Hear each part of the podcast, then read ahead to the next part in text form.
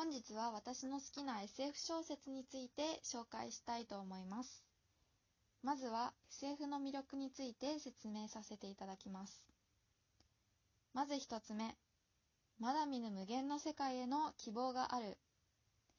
SF とは科学的な空想に基づいたフィクションの総称のことを言うという前提の上、要素の一つとして架空の社会への探求があると思うのですが、現実の日常ではありえない設定のワクワク感、科学的な知識に基づいた現実の延長線としてのありえそうでありえない、今より少し先の SF でも面白いですし、リアルに欠けるような、例えば体から魂が飛び出してしまって火星に行き悪人を剣でなぎ倒してスーパーマンになるみたいな口頭無形な SF も刺激があって面白いと思います。2つ目。急速に進む現代社会の問題について考えさせられる。愛とは倫理とは何なのか。未来を見つめているようででも本当は今を見ているような SF の中にはそういった警告的なもの、現代社会を批判したもの、現在の解決策を提示したものといったサブジャンルもあって、楽しみ方が様々で、広いところも魅力なのではないかと思います。また SF の面白いと思った点の一つとして、ロボットの語源はチェコスロバキアの1920年だいたい100年前の SF 小説から来ています。また、アンドロイドという言葉の語源は、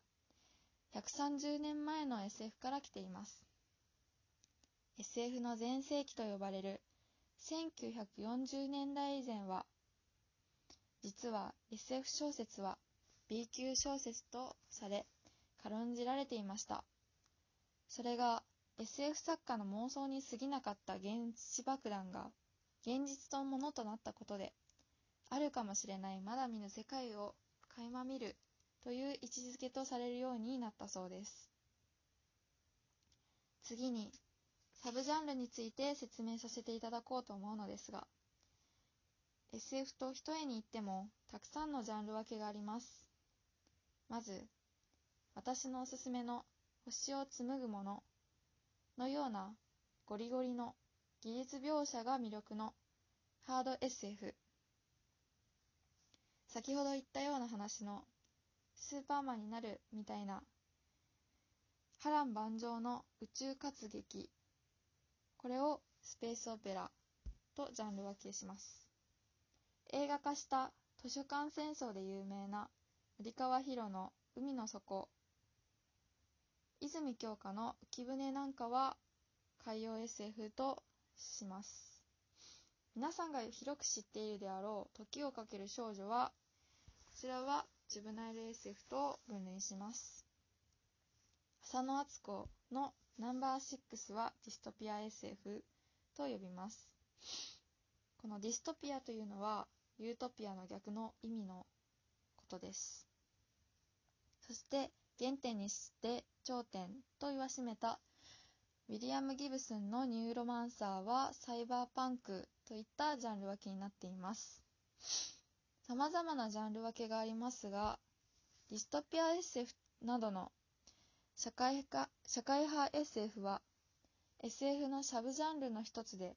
科学技術やスペースオペラのような活劇ではなく、人間社会についての社会的考察を中心としている作品を指します。SF はとても広いです。というのは、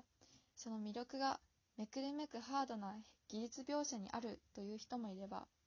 そうではなく、例えばダニエル・キースのアルジャーノンに花束をなどの科学技術を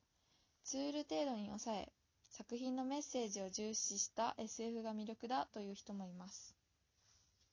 なので SF ってちょっと苦手だなと思っていた方でも好きになれるジャンルがあるかもしれないですよということを今回はお伝えしたかったです。